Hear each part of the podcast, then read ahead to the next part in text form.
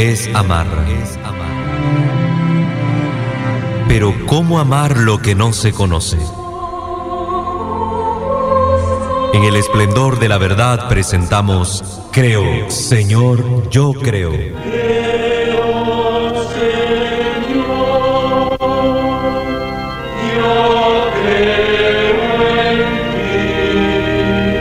Juntos profundicemos en cómo es la vivencia cotidiana de nuestra fe. Escúchanos y conoce más sobre nuestra fe católica.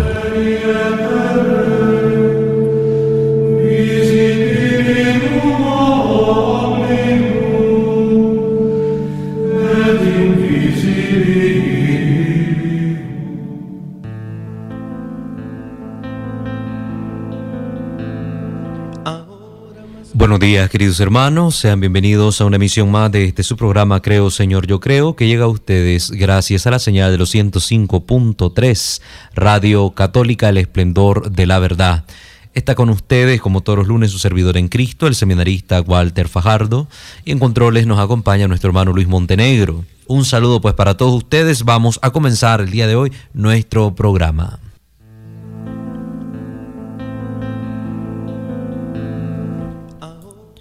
Muchas gracias hermanos por estar con nosotros en este su programa Creo Señor Yo Creo para continuar desarrollando el tema sobre la Sagrada Eucaristía. Estamos aquí haciendo un estudio apologético de defensa sobre la presencia real de Jesús en las especies del pan y el vino consagrado.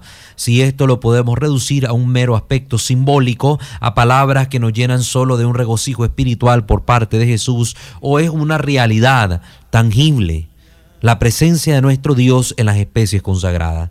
Hemos para ello analizado las palabras contenidas en el discurso del pan de vida de nuestro Señor Jesucristo en el Evangelio de Juan capítulo 6, tomándolo en este segundo plano de lectura acerca de la Eucaristía, porque recordemos que el primer plano de lectura nos invita a creer en Él. Él nos da la vida por la fe en su persona, a adherirnos a su mensaje. Y ese mensaje, esas palabras son las que nos dan a nosotros vida eterna. Pero desde el segundo plano de lectura podemos encontrar aquí el rico contenido teológico del el sacramento de la Eucaristía, instituido en la última cena por nuestro Señor y de lo cual nos dan testimonio los tres evangelios sinópticos, así como las narraciones del apóstol Pablo en la carta a los Corintios, por ejemplo. Y hablando del apóstol Pablo, vamos a profundizar precisamente en, en esta materia, desde la óptica paulina. ¿Cómo entendió Pablo las palabras de Jesús?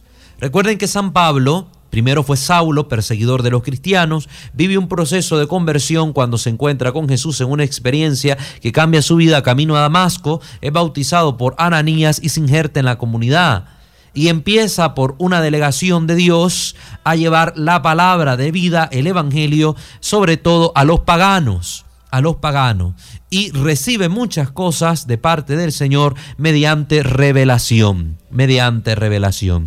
Recuerden que la revelación acabará con, con, el último de los apóstoles. San Pablo se convierte en apóstol de Cristo, apóstol de los gentiles y también recibe instrucción por parte de los cristianos que ya llevaban camino recorrido en la fe en Jesucristo. Una de estas grandes instrucciones y enseñanzas es la de la Eucaristía.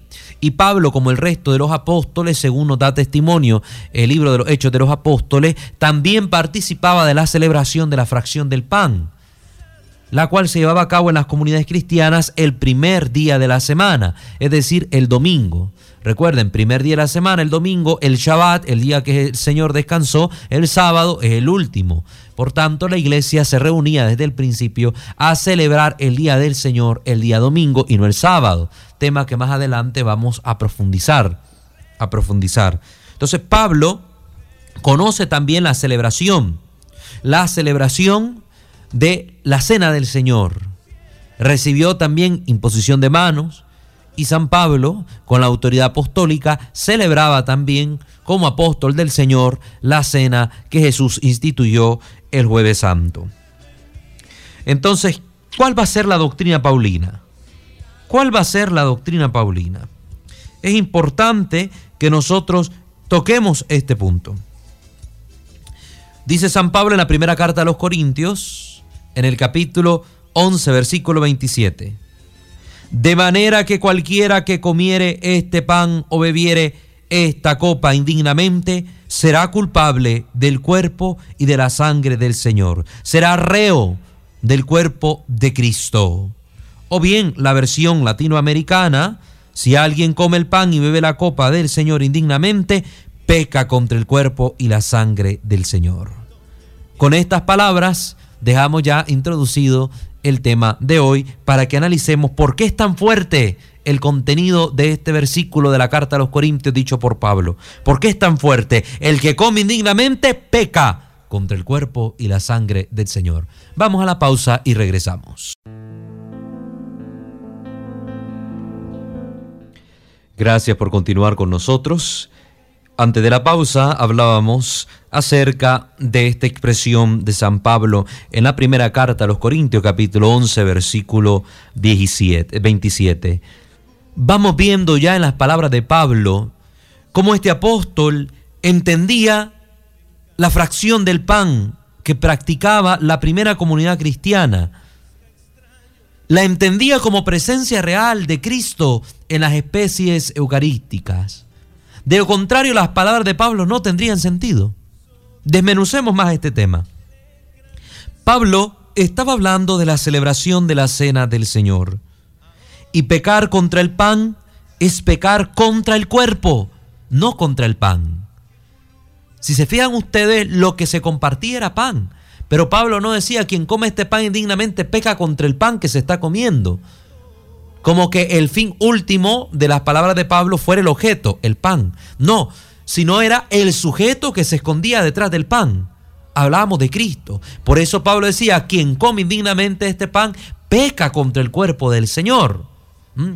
Por ejemplo, si yo hacía una ofensa contra el santuario en el templo de Jerusalén, yo pecaba contra el santuario, pecaba contra el templo y había blasfemias que se decían contra el templo y que eran castigadas por el pueblo era contra el objeto el pecado.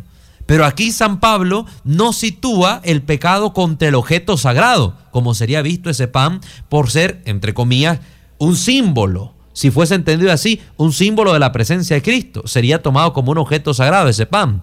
Y se estaría diciendo que quien lo come dignamente peca contra ese pan. Pero al no ser un símbolo, sino entender ese pan como la presencia real de Cristo en medio de la comunidad, Pablo habla de ese pan como Cristo. Y dice, quien lo come indignamente, peca contra el cuerpo del Señor, se hace reo del cuerpo del Señor, dicen otras traducciones.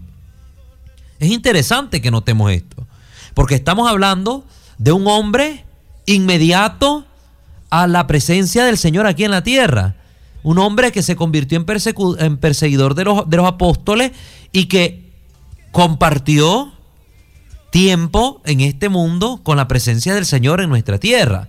Seguramente Saulo lo conoció de largo a Jesucristo. Escuchó las enseñanzas de este hombre y le van a haber parecido necias, porque recuerden que Saulo pertenecía a la escuela de Gamaliel, era fariseo y tenía estudio. Y Jesús hablaba duro contra los fariseos. Seguramente Saulo conocía las palabras de Jesús, que se proferían contra los fariseos por su tipo de vida que no era coherente con la fe que decían profesar. Entonces, este hombre, Pablo, San Pablo de Tarso, nos dice a nosotros información fidedigna, que podemos confiarnos de ella y que podemos atenderla y que podemos hacer nuestra. Y este hombre gran apóstol de los gentiles, propagaba esta enseñanza sobre la presencia real de Cristo en las distintas comunidades, porque sus cartas, que agarraron popularidad desde el principio, eran compartidas no solo con la iglesia a la que eran escritas, sino a las demás iglesias. Y a nosotros vemos en las, en las cartas de Pedro incluso referencia a las cartas de Pablo, y que son tomadas en serio por el apóstol Pedro y que nos advierte que tengamos cuidado en la manera en cómo las interpretamos porque nos pueden llevar a error si las interpretamos mal y el error nos lleva a la condenación. Pablo enseñaba doctrina segura y Pedro así lo reafirma en su carta. Entonces aquí Pablo está dándonos una doctrina segura. Creer en la presencia real de Cristo en el pan y en el vino en el pan y en el vino. Hay de aquellos que malinterpretan las palabras de Pablo y hacen decirle al apóstol Pablo algo que no dice porque su condena ya está dada por la misma palabra de la escritura que encontramos en las cartas de Pedro. Pecar contra contra la cena del Señor no es pecar contra el pan y el vino, sino contra el cuerpo y la sangre del Señor. Pecar contra el pan es pecar contra el cuerpo. Y pecar contra la copa, contra el vino, es pecar contra la sangre del Señor y no contra la copa misma. El pan es el cuerpo, el vino la sangre.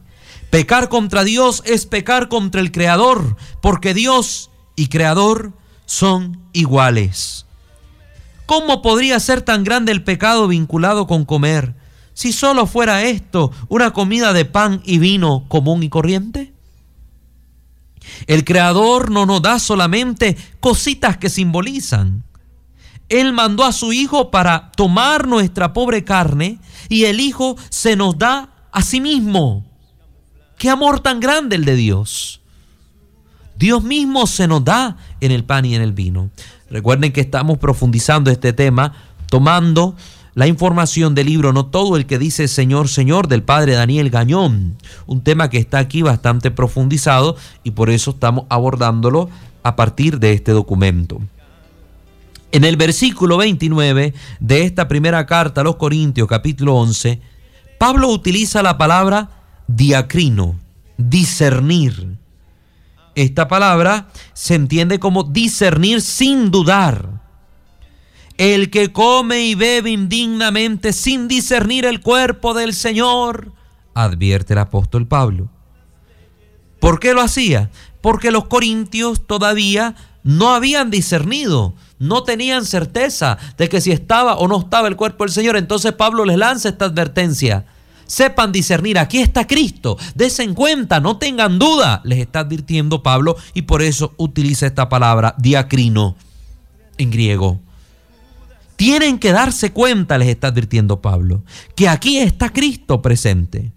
Si no fuera así, tendríamos que preguntarnos, lo que empieza a partir del versículo 30, ¿por qué ser juzgados con enfermedad y muerte espiritual si solamente fuera pan lo que estuviera en la cena del Señor? Pablo dice que eran culpables de pecar contra el cuerpo y la sangre de Cristo. Pero, ¿cómo? Si no estaba presente físicamente en la comida. Como si solo fuera una presencia espiritual. Como si se quedara esto en una realidad simbólica. Pablo no dice que pecan contra la cena del Señor. No. No se puede pecar en contra si no se está presente. Si Cristo no estuviera en el pan y en el vino, no se pudiera pecar contra Él por cenar indignamente. La conclusión es clara, lo que les está diciendo Pablo. El que come indignamente es culpable en cuanto a lo que se come. Indignamente, uno, porque no se tenía fe que Jesús estuviera ahí. Indignamente, dos, porque se llega en una situación de pecado a tocar algo tan sagrado como es la presencia real de Cristo. Entonces se necesitan esos dos elementos, fe y estado de gracia, para no caer en una comunión indigna con el cuerpo y la sangre del Señor. Más claro todavía, primera carta a los Corintios, vámonos a un capítulo anterior, capítulo 10, versículo 16. ¿Qué había advertido con anterioridad estas palabras el apóstol Pablo? Y que nos permite comprender por qué reafirma tan taxativamente esta doctrina de la presencia real de Cristo. La copa de bendición, preguntaba el apóstol Pablo, la copa de bendición que bendecimos, ¿no es acaso comunión con la sangre de Cristo? ¿Y el pan que partimos, no es acaso comunión con el cuerpo de Cristo? Están observando las preguntas que hace Pablo para aclarar la duda de los corintios.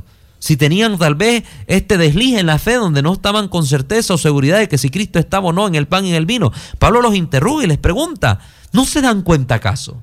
Que comer el pan es comer a Cristo y beber el cáliz es beber a Cristo. Cuidado hermanos no católicos. Ustedes tienen esta carta en sus sagradas escrituras. Ustedes si abren la Biblia de la Reina Valera, versión de 1965, que es la que por lo general ocupan, o la de King James, o cualquiera de las otras ediciones, incluso la de los testigos de Jehová, ediciones del Nuevo Mundo, ahí está la primera carta de los Corintios. Y aquí está esta enseñanza paulina. ¿Por qué si ustedes dicen ser tan amantes y fervorosos de las Sagradas Escrituras y atender a las palabras de la Biblia? ¿Y por qué si ustedes que tienden a una interpretación literal y fundamentalista de la escritura, no le creen a Cristo. ¿No le creen a la doctrina paulina que reafirma la presencia de Jesús en el pan y en el vino? Y se quedan celebrando una pantomima de la cena del Señor. Y rehuyen de la iglesia que Cristo fundó, donde se celebra auténticamente la cena del Señor desde tiempos inmemoriales. Donde nos ha quedado constatado en la tradición de la iglesia a través de los distintos documentos magisteriales, apostólicos, patrísticos, que la iglesia desde siempre ha celebrado la cena del Señor y ha creído en la presencia real de su Señor en el pan y en el vino. No se dejen engañar, hermanos no católicos. Que ningún falso profeta, ningún falso apóstol, ningún falso pastor venga a decirles a ustedes que es una presencia simbólica la de Cristo en el pan y que por eso basta representarlo con galletita y jugo. Jesús no estaba jugando en la última cena. Jesús no estaba dejando una mueca, un simbolismo. Estaba quedándose él mismo con nosotros para cumplir aquella promesa. Yo estaré con ustedes todos los días hasta el fin del mundo. Una presencia no solo espiritual, sino que trasciende y que es una presencia física y real en medio de su pueblo. La presencia del Señor.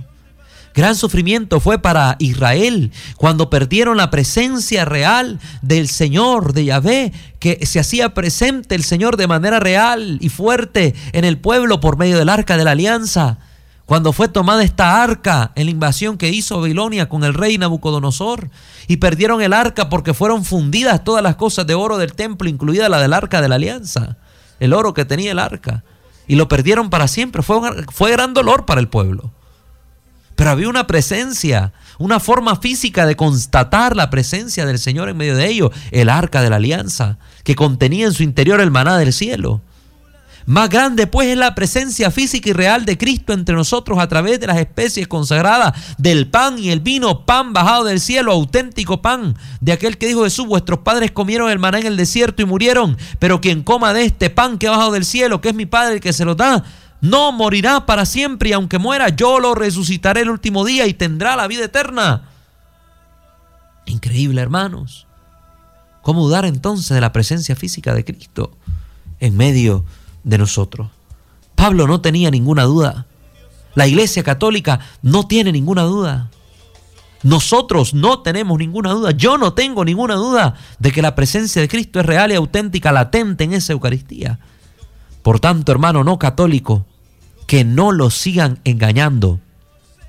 Si en otros aspectos de la fe no le ha creído a la Iglesia Católica, créale en este y a través de este, como le sucedió por ejemplo a Fernando Casanova, podrá llegar a la otra verdad que la Iglesia Católica enseña. Vamos a la segunda pausa de nuestro programa y después volvemos para continuar profundizando las palabras de San Pablo.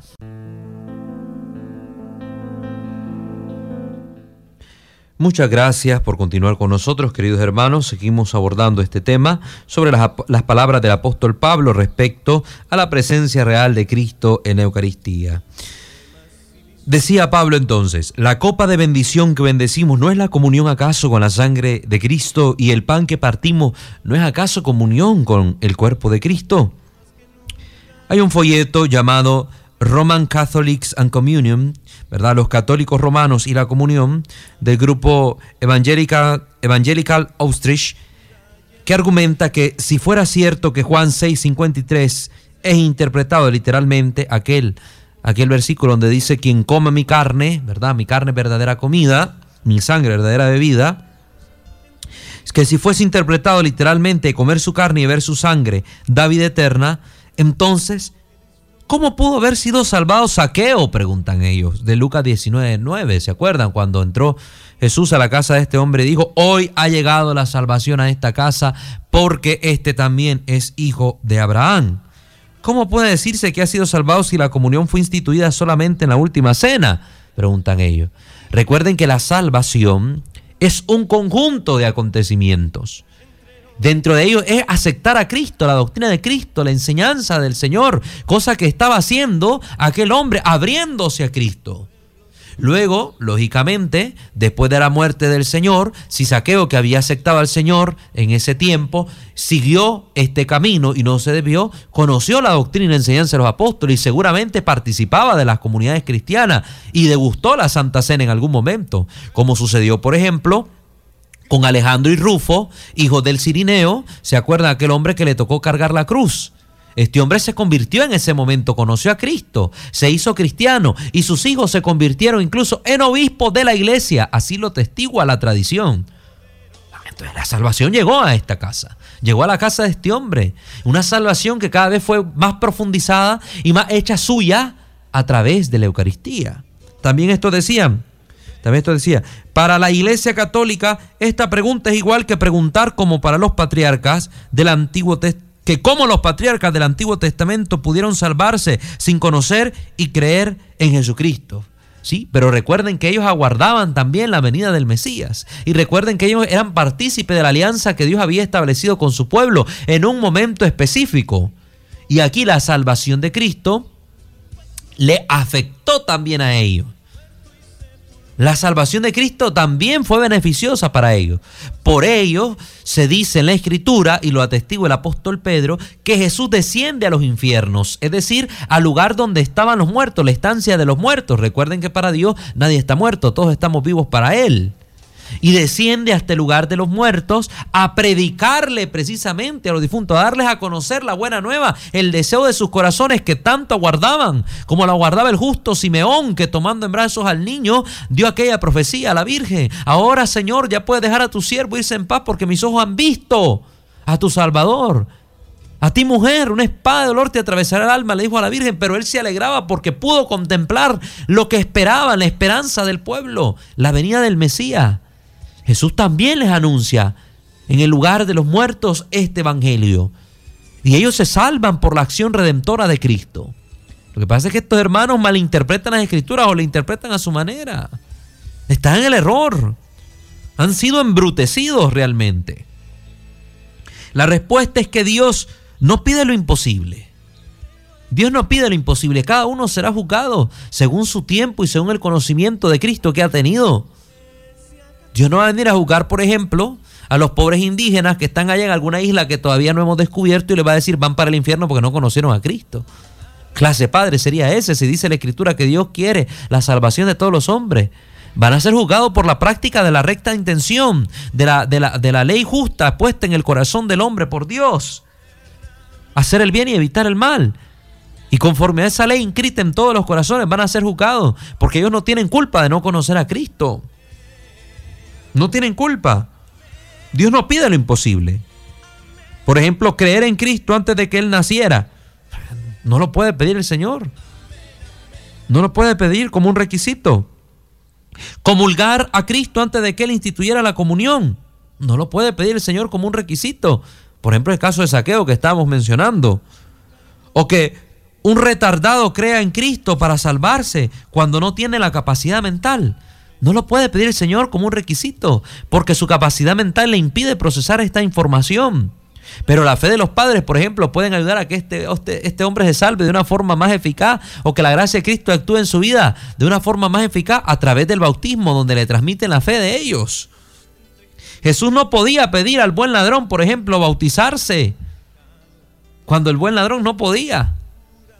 Ya estaba crucificado con Cristo, pero sí le dio un acto de fe, un acto de amor, y creía en el Mesías, y viéndolo colgado, Jesús, acuérdate de mí cuando estés en tu reino. Hizo un acto de fe, creía en el reino del Señor. Seguramente por algún lado oyó predicar a Cristo, o oyó personas comentar sobre las enseñanzas de Cristo, y al verlo clavado a su lado aprovechó ese momento para adherirse a Él con fe, y mostró un acto de fe, y participó en el baño de sangre de Cristo con un bautismo de sangre compartiendo los sufrimientos del Señor en esa cruz.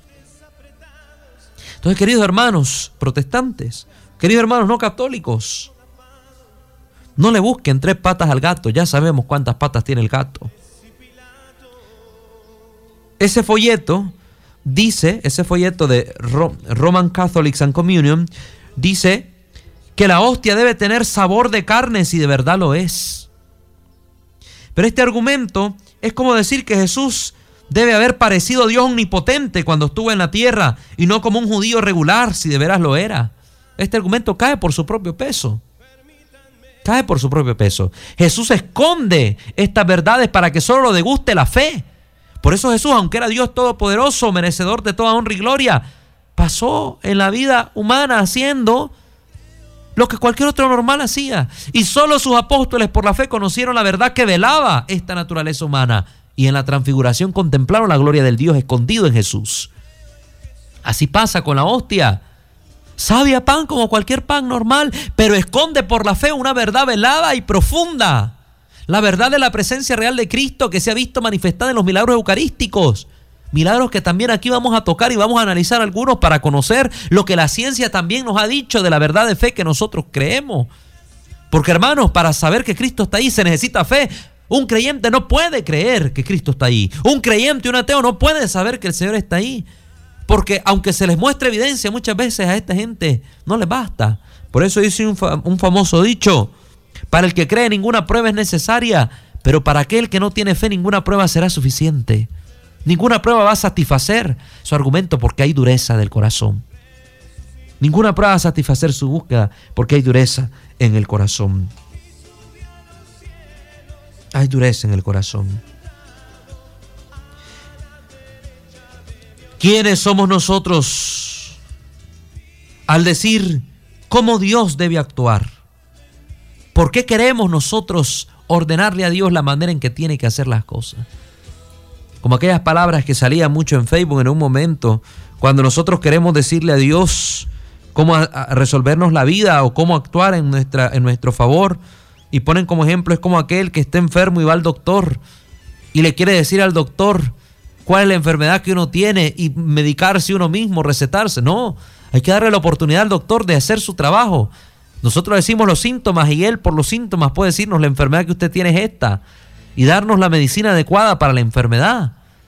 No podemos llegar al consultorio del doctor a creernos más médicos que él y decirle cómo tiene que hacer su trabajo. Y este es el problema de los hermanos separados que abusan y quieren decirle a Dios cómo tiene que hacer las cosas y contradicen lo que Dios ya ha hecho y se disgustan porque Dios escogió una mujer para que fuera madre de Dios y por qué escogiste a la Virgen y se disgustan porque el Señor ha escogido el pan para quedarse presente entre nosotros de manera física y se disgustan porque el Señor instituyó una sola iglesia, no una pluralidad de iglesias con doctrinas plurales y cada quien según su forma. Se disgustan con Dios por esto y quieren enseñarle a Dios a hacer el trabajo de Dios.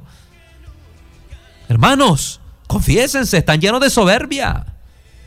Un pecado terrible. La soberbia les enseguece y les impide ver el plan de Dios como Él lo ha querido manifestar. Y siguen siendo sirvientes de Satanás ensoberbecido, que quiere jugar al papel de Dios y quiere hacerse como Dios y engañar a los hombres. Coman del fruto y serán como dioses. Sigue la tentación latente entre los hombres. La soberbia. No, queridos hermanos, Atendamos pues a estas palabras del apóstol Pablo, que nos enriquecen con este conocimiento. Nos enriquecen con este conocimiento. El conocimiento de la presencia real de Jesús en la Eucaristía. Cristo está allí, vivo, presente y latente. Vivo, presente y latente. Entonces, hermanos, por favor, atendamos a las palabras del apóstol. Atendamos a las palabras del apóstol. Vamos también ahora a introducirnos en otra parte fundamental, que es una previsión que nos da el Antiguo Testamento. Es muy importante que nosotros podamos leer Éxodo 12, 11 y siguiente. Irnos también a este libro del Antiguo Testamento que forma parte del conjunto del Pentateuco para que nosotros podamos comprender mejor también lo que se hace en la cena del Señor. Cada año los judíos reviven la huida de Egipto cuando celebran la Pascua en sus casas siguiendo las órdenes de Dios, que podemos encontrar en Éxodo 12, 1, 11. Habló Yahvé a Moisés. Aquí el Padre utiliza el nombre de Jehová porque ha tomado las traducciones de la Reina Valera para mostrarle pues a la gente no católica lo que dice la Escritura, para que miren que hay, hay realmente eh, una verdad que no está contradiciendo la Iglesia Católica, sino que está viciada en la doctrina de ellos. Yo utilizo aquí el término Yahvé, que es más apropiado. Habló Yahvé a Moisés, en el día 10 de este mes tómese cada uno un cordero y tomarán de la sangre y la pondrán en los dos postes y en el dindel de las casas. Y aquella noche comerán la carne y panes sin levadura, y lo comeréis así, ceñidos vuestros lomos, vuestros calzados en vuestros pies y vuestro bastón en vuestras manos, y lo comeréis apresuradamente. Es la Pascua de Yahvé. Literalmente, carne del cordero y sangre viva. Para el judío esta fiesta y la manera de celebrarla es costumbre perpetua por mandato de Yahvé. Éxodo 12, 17. ¿Por qué comer apresuradamente como manda Dios si hoy en día el judío no tiene que huir de los egipcios? Es que está reviviendo el acontecimiento. Es así como los católicos cuando celebramos la misa vivimos y revivimos la última cena, la nueva Pascua de cuando salimos de la esclavitud del pecado cosa que habíamos aclarado ya en el programa anterior sobre el término de la anágnesis, la conmemoración, que no era un simple recuerdo eh, intelectual, sino un revivir el acontecimiento, como introducirnos en él en el momento histórico en que ese acontecimiento literalmente aconteció. Vamos pues a la pausa y regresamos.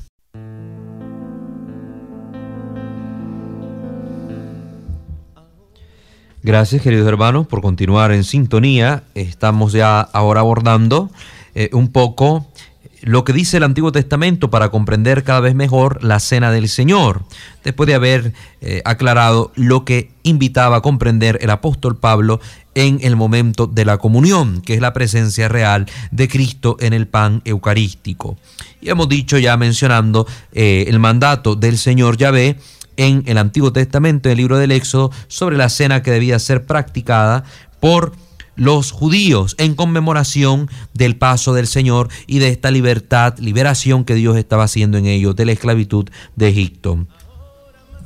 Es más que un recuerdo intelectual esta cena. No es el mismo significado de una fiesta nacional en la que uno simplemente recuerda el pasado, pero no lo revive, no hace presente un acontecimiento pasado. La cena sí hace presente. Esta celebración de la Pascua de los judíos hace presente aquel momento. Por eso tratan de incluso tener los mismos elementos que en aquel momento se usaron y se visten para la ocasión de la manera que está establecida. Porque es un revivir el paso del Señor. Igual para nosotros en la misa es un revivir la última cena, un encuentro con Jesús y el sacrificio de Jesús en su plenitud, en la fracción del pan. Por eso, lo que les mencionaba, el programa anterior, en el templo debe respirarse este ambiente sagrado donde nosotros entramos al monte de la calavera, donde entramos nosotros precisamente a ese monte Calvario, donde está de frente a nuestros ojos la cruz con Cristo en el presente. Estamos al entrar en el templo en la presencia del Calvario. Vamos a un lugar de dolor, de muerte, donde se obtuvo la vida para todo el género humano. Y por eso es motivo de gozo espiritual, de gozo interno. Pero en el templo no se va a hacer otra cosa que esta celebración. Por eso hoy vemos desgraciadamente esta desacralización de la mayoría de los templos, donde ocupamos el templo para cualquier reunión, para cualquier alboroto, para cualquier tontera. Queremos hacer una asamblea, queremos hacer una bailadera, queremos hacer lo que sea. Hay espacios adecuados para ello. No es el templo el lugar para eso, porque el templo es ese lugar donde nosotros hacemos la conmemoración de la última cena y el sacrificio de Cristo.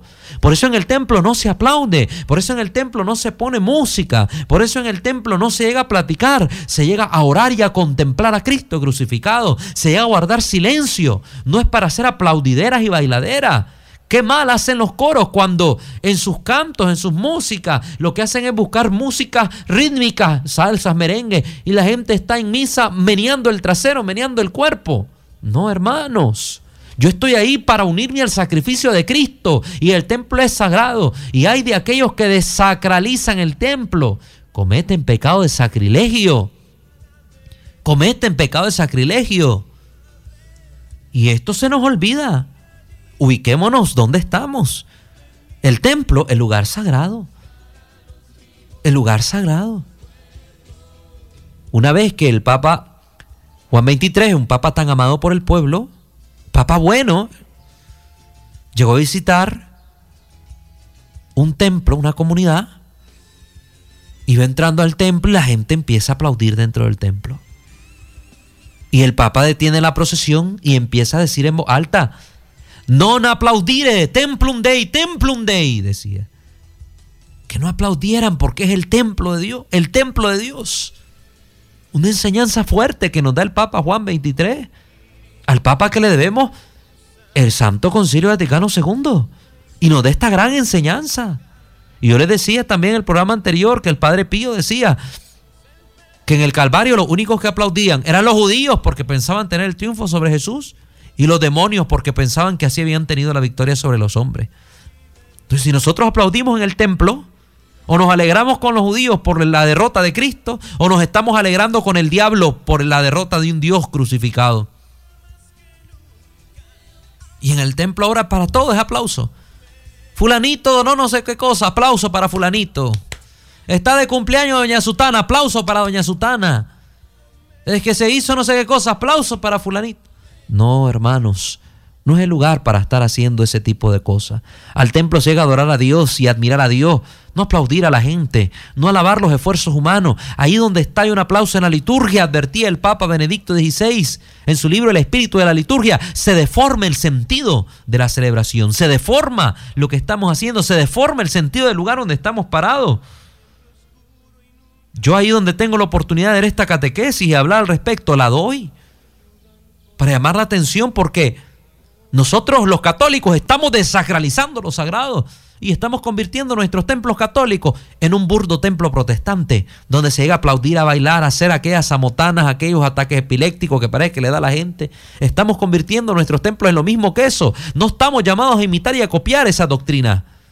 No estamos llamados a hacer lo mismo que los herejes hacen. Estamos llamados a ser ejemplo para los herejes, testimonio para los no creyentes. Entonces, no desvirtuemos nuestra fe diluyéndola en criterios humanos y en pareceres humanos y subjetivos y relativos, que depende es que si yo así me siento mejor, que se siente más alegre, que se siente... No, hermano, usted no llega a la misa como un teatro, no es al cine donde usted va, no es a una pachanga a la que usted llega. La misa no es para sentirte bien, la misa no es para emocionarte, la misa no es para alegrar el cuerpo. La misa es el encuentro con un Dios crucificado que te ha amado tanto hasta el punto de verter su sangre por ti y donarte su cuerpo, su sangre, alma y divinidad en las especies consagradas para que experimentes la renovación de tu vida y el amor profundísimo que puede liberarte del pecado para salir de esas tinieblas a la luz de la vida y que tengas vida en el que es la vida misma para hacerte feliz. Eso es lo que hacemos en la misa. Por eso, queridos hermanos, tengamos cuidado de lo que nosotros vamos a hacer al templo. No nos equivoquemos. Ayudemos en esto a nuestros sacerdotes. Porque a veces nuestros sacerdotes se desvirtúan y también empiezan a innovar en la misa, porque el, pueblo les exige cosas que no son católicas. Hay padres que hay que alegrar más la misa. Mire, es que el coro hay que ponerle batería, hay que ponerle eh, órganos con aquel ritmo, y hay que meter esto, hay que meter lo otro, y hay que la misma gente a veces empuja a los sacerdotes a hacer cosas que no se deben.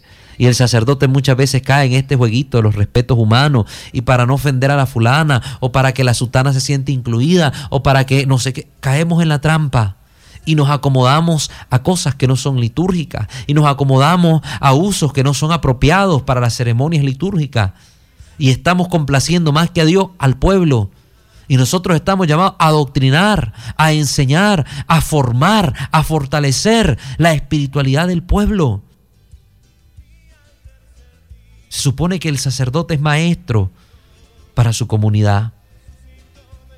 Y aunque nunca perdemos el aspecto de ser alumno y siempre estar aprendiendo, debemos ejercer esa enseñanza con caridad y siempre dentro de los márgenes de la doctrina de la fe católica, de la enseñanza del magisterio y de lo que contempla la liturgia de la iglesia. Porque el sacerdote no celebra una misa inventada por él, sino que está llamado a celebrar algo que no le pertenece y del cual él es administrador, la liturgia de la iglesia.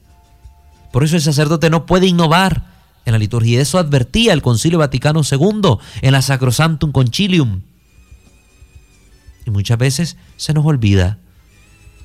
No estamos en competencia con los maestros protestantes. con las doctrinas protestantes ni los cultos protestantes. No estamos viendo a ver qué culto es más alegre, qué culto es más animado. No es competencia. La iglesia no necesita competir porque ya tiene el premio. En una carrera compiten los que vencían un premio, pero la iglesia ya es administradora de ese premio. No tiene por qué entrar en competencia con otras doctrinas y falsas herejías y otros templos para llamar la atención del pueblo de Dios. Y el pueblo de Dios que verdaderamente conoce lo que es la fe católica y entiende lo que Cristo ha hecho en la Santa Misa, no anda buscando tampoco esas innovaciones y no anda buscando desvirtuar la doctrina ni la liturgia para acomodarla a sus gustos y placeres. No, el fiel auténtico se somete a la enseñanza de Cristo, transmitida fielmente por la Iglesia Católica. Entonces en esto yo quiero hacer una advertencia seria y real, seria y real, y un llamado a nuestros hermanos católicos pertenecientes a los distintos grupos y movimientos de nuestras parroquias, a vivir una liturgia coherente y formarse y formarse en este campo litúrgico. Yo he visitado muchos grupos y aquí también en la diócesis y veo que falta formación litúrgica. Muchas veces es un, es un cero total lo que encontramos, un cero total en la formación litúrgica. No conocemos los tiempos, la forma, los colores, nada. Y por culpa de esa falta de formación se cometen terribles sacrilegios. Pues queridos hermanos, hemos llegado al fin de este bloque doctrinal. El próximo lunes voy a continuar hablando de lo que nos dice el Antiguo Testamento y otras cositas aquí que son importantes aclarar para que sigamos profundizando este misterio de la presencia real de Cristo en la Eucaristía. Después de la pausa entramos al bloque hablando con la gente. Les recuerdo nuestros números en cabina para que usted pueda llamarnos 2714-0660, repito, 2714-0660 y también al 2713-9940, 2713-9940. Nos puede también whatsappear al 8830-2384, 8830-2384 para dar lectura a sus mensajes y opinar acerca de esto que estamos hablando. Recuerden que este programa se retransmite los sábados a las 7 de la mañana por esta misma frecuencia, los días domingo a las 8 de la mañana por Televisión Radio 94.9 y que montamos todos nuestros programas en nuestras plataformas digitales, el canal de YouTube Creo Señor Yo Creo y la página en Facebook con el mismo nombre. Le damos ahí los links del video para que usted los pueda compartir.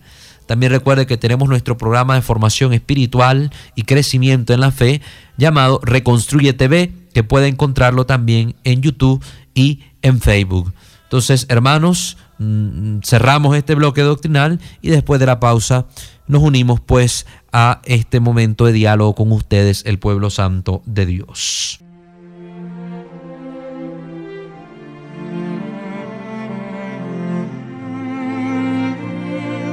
Creer es amar. Pero ¿cómo amar lo que no se conoce? En el esplendor de la verdad hemos presentado Creo, Señor, yo creo.